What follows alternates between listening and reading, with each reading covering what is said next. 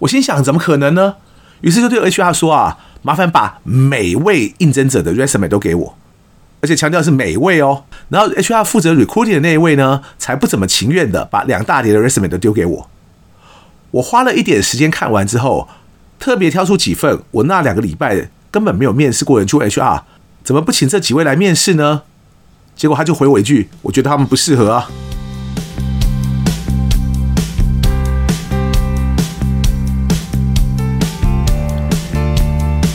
一谈就赢，Do the right thing。大家好，我是 Alex 曾子豪，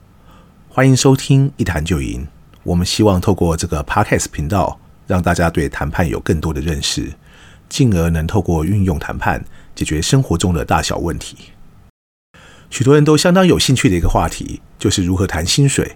而且大家理所当然的都想为自己谈出一份好薪水。上一集我们提到该如何谈出好薪水。我们有分成三类或三个方向，其中第一类就是应征时要如何谈薪水。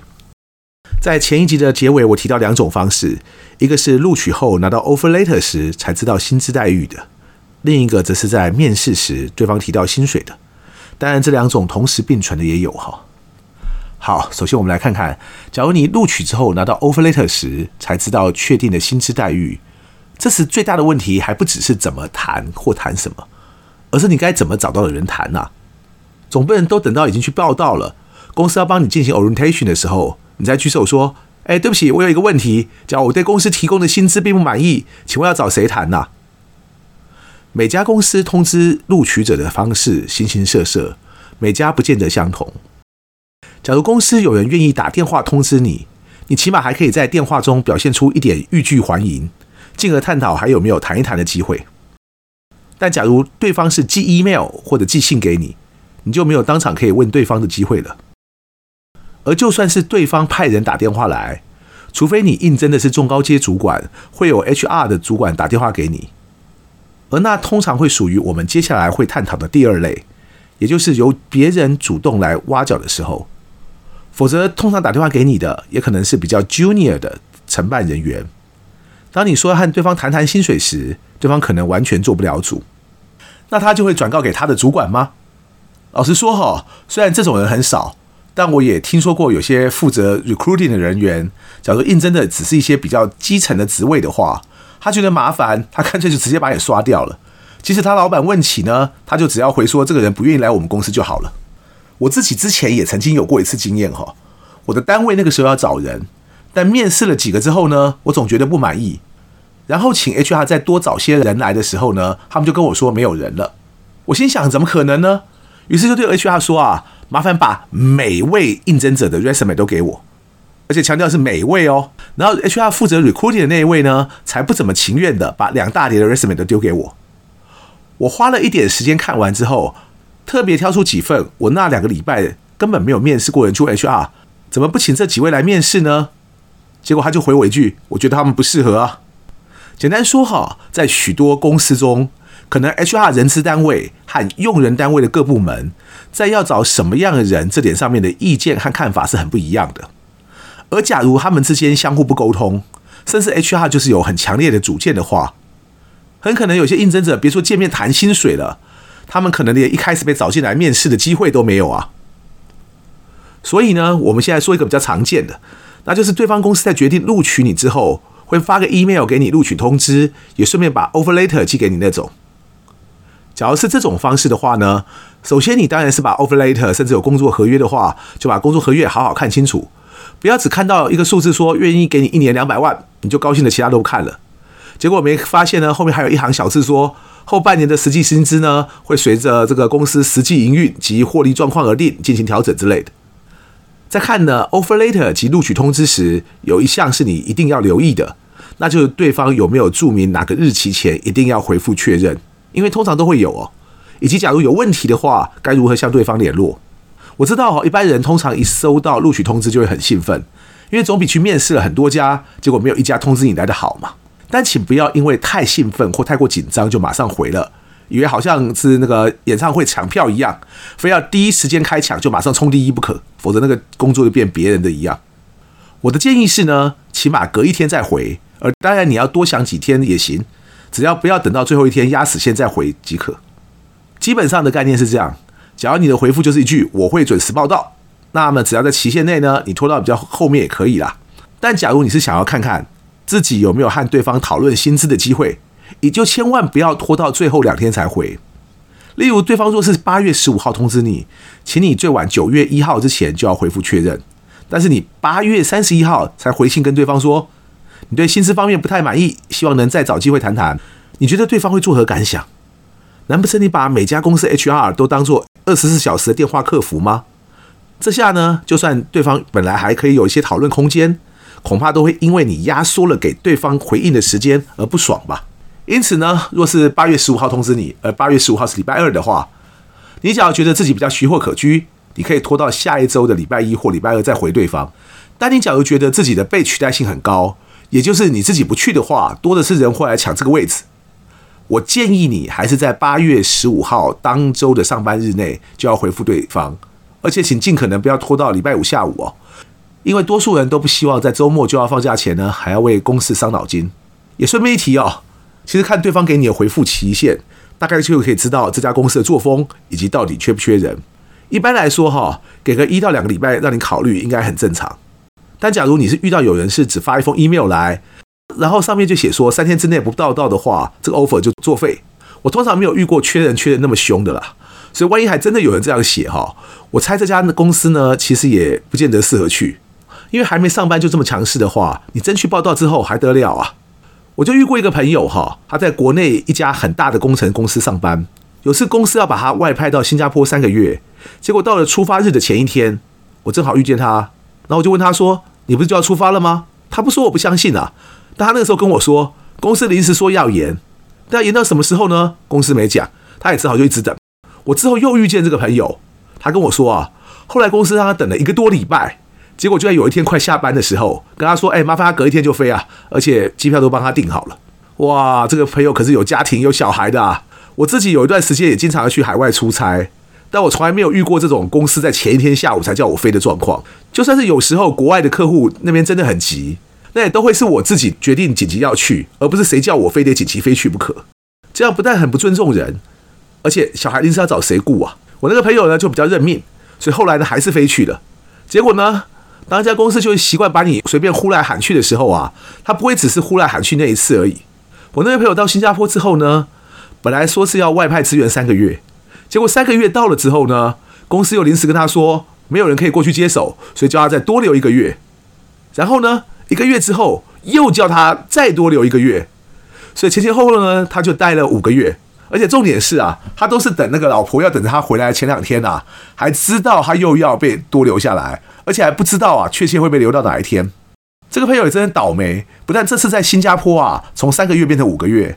他后来呢又被外派到沙乌地阿拉伯，果然又是一样的状况，后来居然整整被多留了半年。我不知道大家会怎么想哈，但像这种不确定性那么高，凡事又会拖到最后一两天再通知你的公司。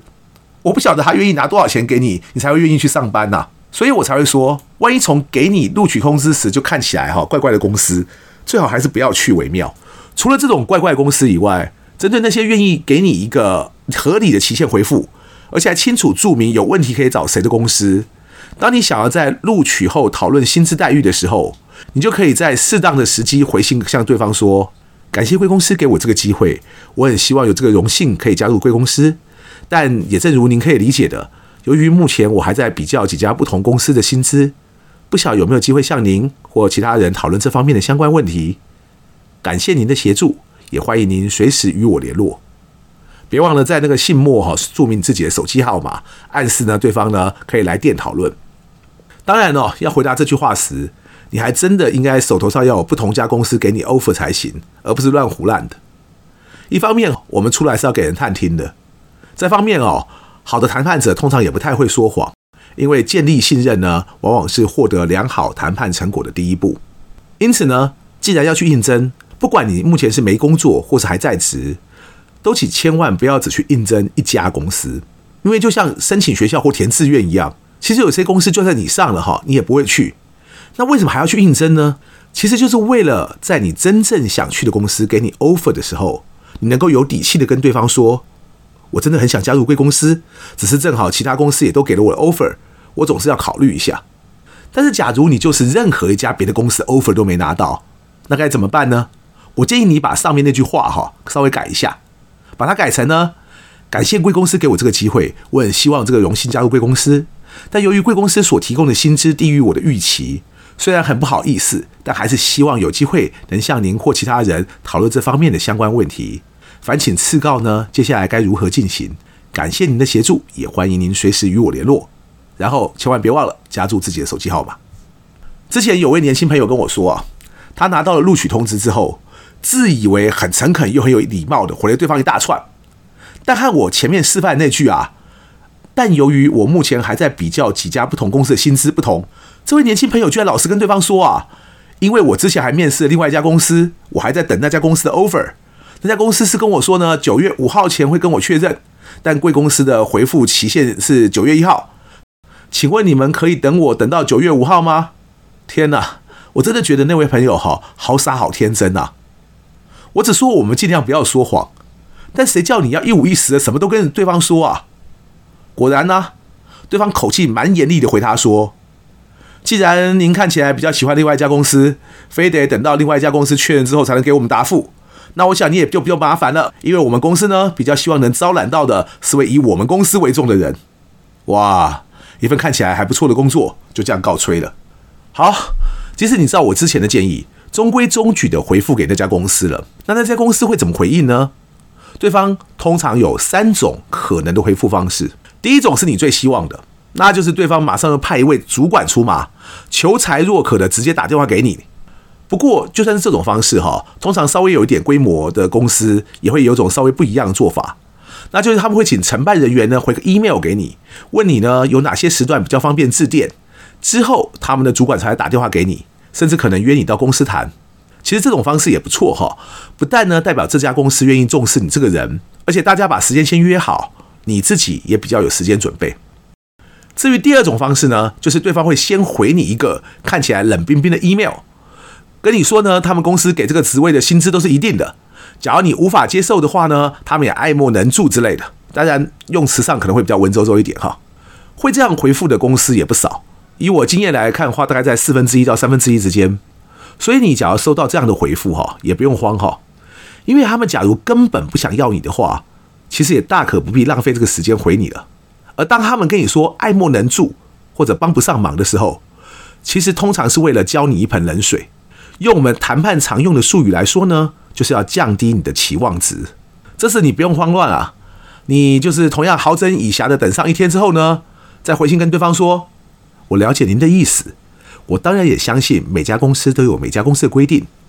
但我呢很期待呢能跟贵公司的主管会面，再次展现呢我能为公司如何带来更多的价值，或者诸如此类的话。简单说，你就是要展现出一种企图心。”跟对方说，你虽然很想加入，但薪水是非谈不可的。只是用字遣词间还是要注意礼貌就是了。